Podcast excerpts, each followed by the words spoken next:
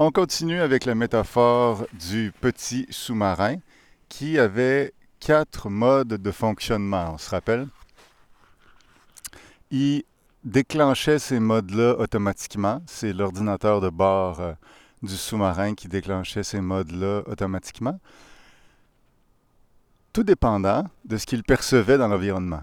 Donc si notre petit sous-marin percevait une menace, il se mettait en mode défensif, ce qu'on appelle l'émotion de peur. S'il perçoit un obstacle, il va se mettre en mode offensif, l'émotion de colère. S'il perçoit une perte, il va se mettre en mode repos, l'émotion de tristesse.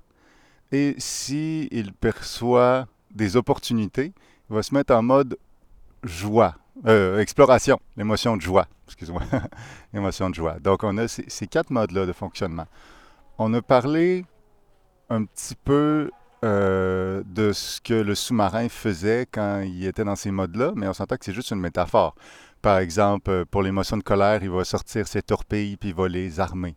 Par exemple, pour l'émotion de tristesse, il va descendre l'énergie euh, consommée par les moteurs de 60% pour pouvoir conserver, conserver l'énergie des batteries qui restent.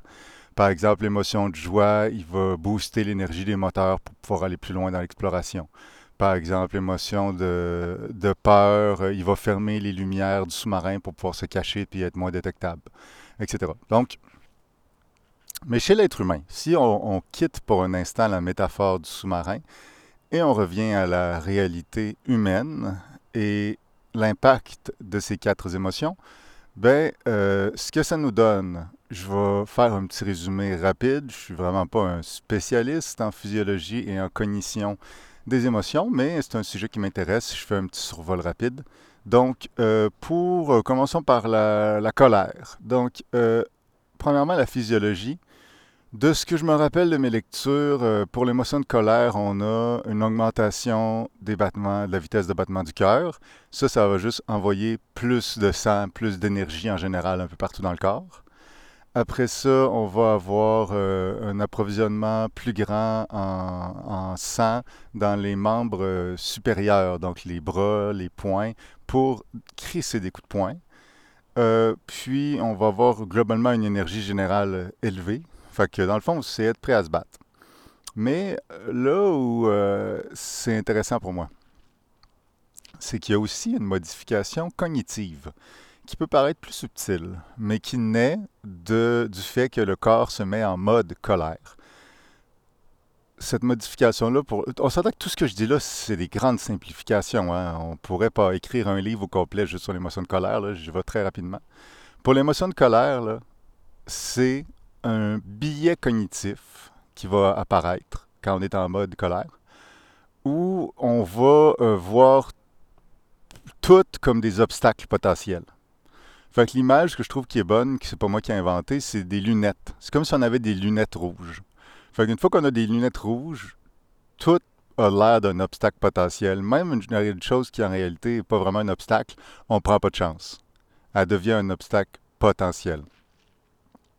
Encore là, cette déformation cognitive-là, cette distorsion cognitive-là qui est générée par l'émotion de colère, elle peut s'expliquer quand même assez bien d'un point de vue d'évolution par sélection naturelle, en ce sens que si tu es un homme ou une femme des cavernes et que euh, tu euh, y, a un obstacle devant toi, par exemple, quelqu'un de la tribu ennemie est en train de voler tes cuisses de mammouth, ben, tu vas tomber en colère et tu prendras pas le temps de faire des petites distinctions subtiles. Telle personne de la tribu ennemie ou telle autre, c'est-tu elle qui a volé mes cuisses de mammouth ou c'est telle autre? Ça va simplement être une, euh, une, attaque générale vers la tribu ennemie parce que c'est pas un moment d'y aller avec la subtilité. Le but, c'est de leur faire peur, les repousser, tout ça. Le fait de, de, de voir plus d'obstacles potentiels, ça peut être un avantage quand on est en colère parce que ça permet de vraiment enlever tous les obstacles qui pourraient être là dans ce mouvement-là. Ça va se clarifier un peu cette euh, pertinence des distorsions cognitives quand on va arriver à la peur. Je trouve que la peur, c'est le, code de figure le plus clair. Fait que c'est ça. Fait que je donne un exemple. Euh, le fait que la colère nous fait voir tout comme des obstacles potentiels. Mon voisin, mettons, fait jouer de la musique très forte chez eux. Puis ça fait plusieurs fois qu'il fait ça, puis je vais lui dire à chaque fois, puis euh, il fait juste la baisser cinq minutes, puis après ça, il la remonte. Donc, en quoi c'est un obstacle, ça? Ben, c'est un obstacle parce que ça m'empêche de dormir. dormir, c'est vraiment important pour moi, fait que je peux pas vraiment m'accomplir et être en cohérence avec mes valeurs si je suis pas capable de dormir. Donc, c'est un obstacle clair à mon développement sain. Et donc, euh, je suis en colère. Que je vois que mon voisin, comme ça, a encore monté sa musique cinq minutes après l'avoir montée. Et là, qu'est-ce que ça va faire? Je vais, me mettre à dire ah, c'est de voisin de merde, ce qui monte tout le temps la musique. Puis en plus, son, son chien, il est même pas beau. Puis euh, je voulais lui proposer de partager Internet, je proposerais même pas. C'est pas, euh, pas un bon gars, il, il, a vraiment pas une vision correcte du respect. Je pense qu'il comprend pas c'est quoi le respect, etc. Je vais me mettre à démoniser la personne, puis tout devient négatif et tout devient un obstacle pour moi, puis j'ai envie de bâcher sur tout.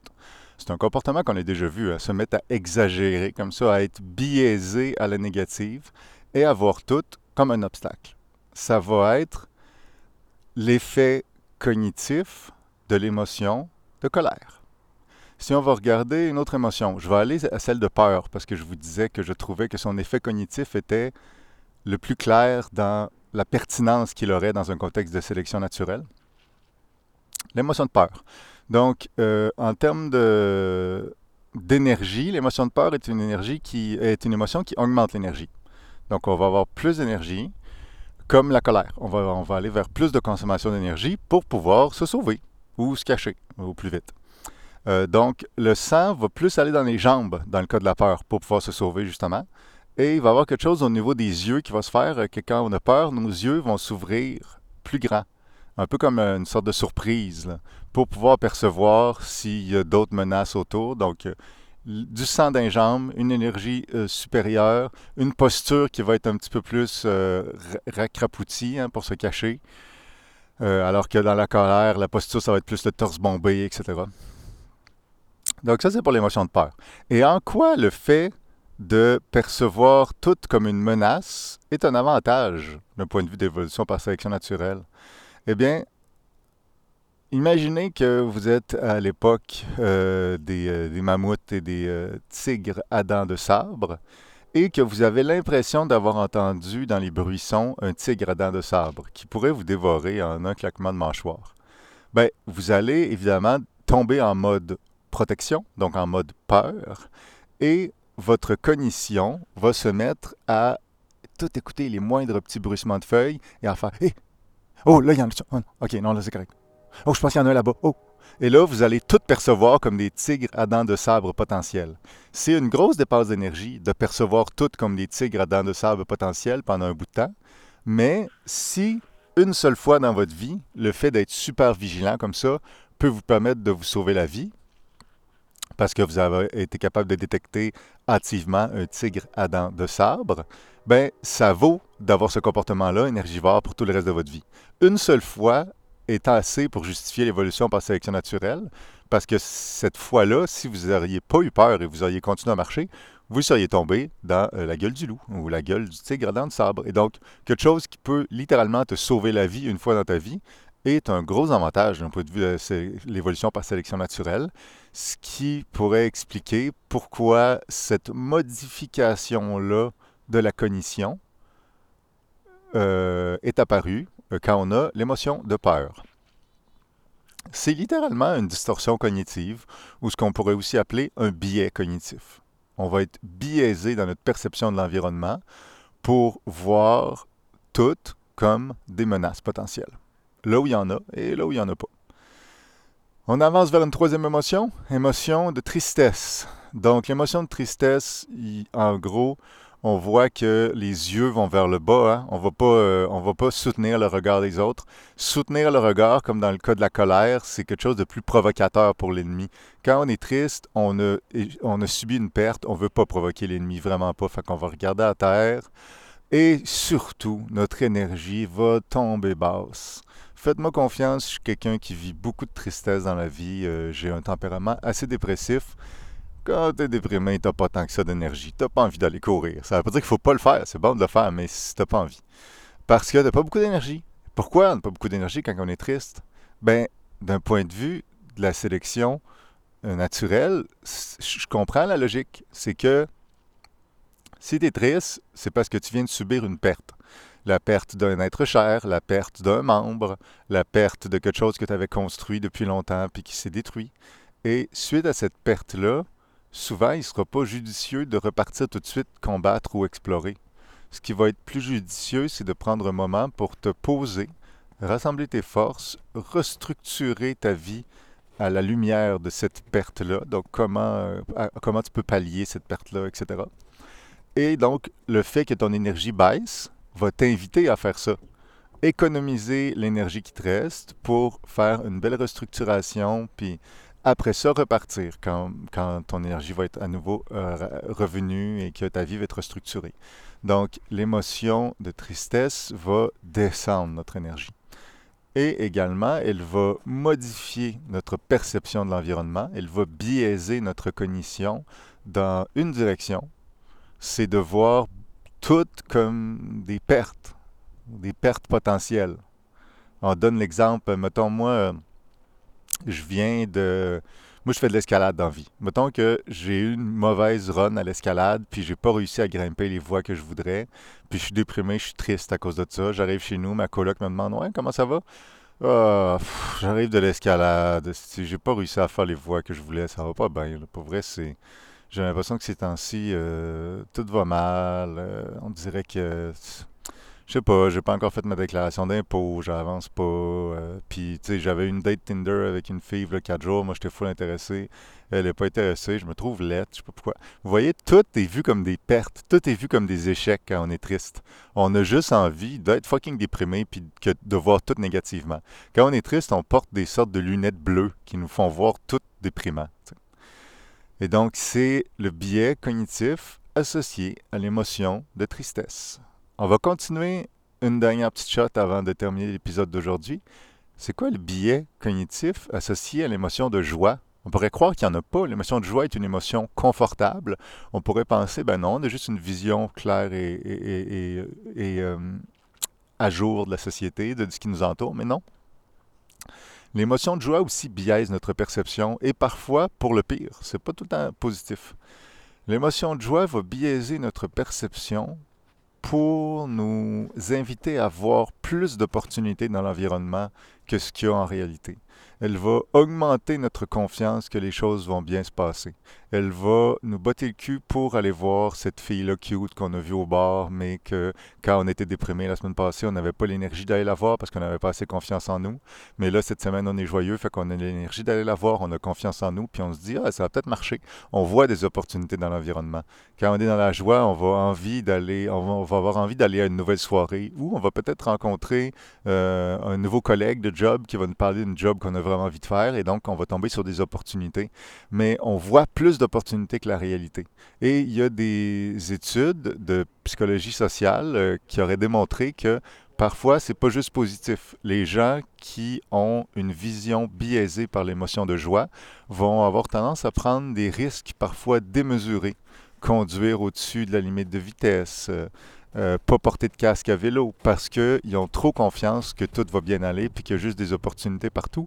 Alors que la vie, c'est un, mélange d'opportunités mais aussi de menaces.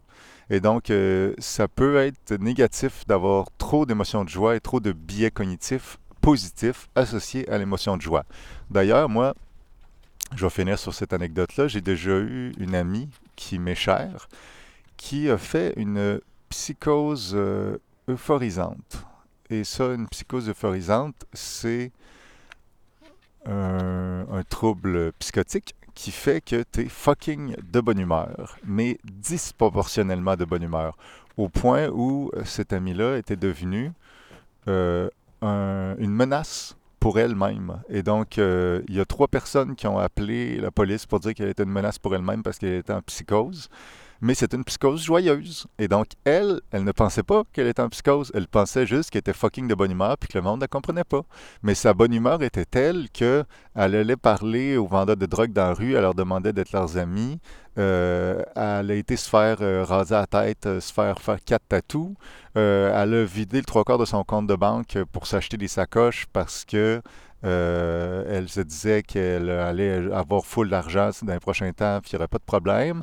Euh, elle se disait qu'elle pourrait aller à Tout le monde en parle, parler de sa situation, des policiers qui l'ont amenée de force à l'asile psychiatrique, etc. Elle voyait la réalité trop en rose.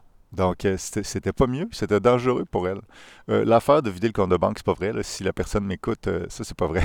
en fait, j'ai exagéré tout un peu. J'ai tout exagéré, mais c'est le genre de, choses que les gens qui sont en psychose euphorisante vont avoir tendance à faire. Avoir juste trop confiance en l'avenir, un point qui devient délétère pour eux ou elles. Et donc, même l'émotion de joie a ses limites. c'est bon qu'elle soit contrebalancée par un petit peu de peur parfois. Et donc, euh, c'était l'épisode de numéro 2 de la série sur les émotions du podcast Pour vrai. Vous écoutiez Charles Auguste. J'espère que ça va bien. Moi, j'étais couché tout ce temps sur le dos à côté d'un petit pont sur le bord de la rivière Saint-Charles. C'était bien confortable. Et là, je vais me remettre à marcher. Prenez soin de vous.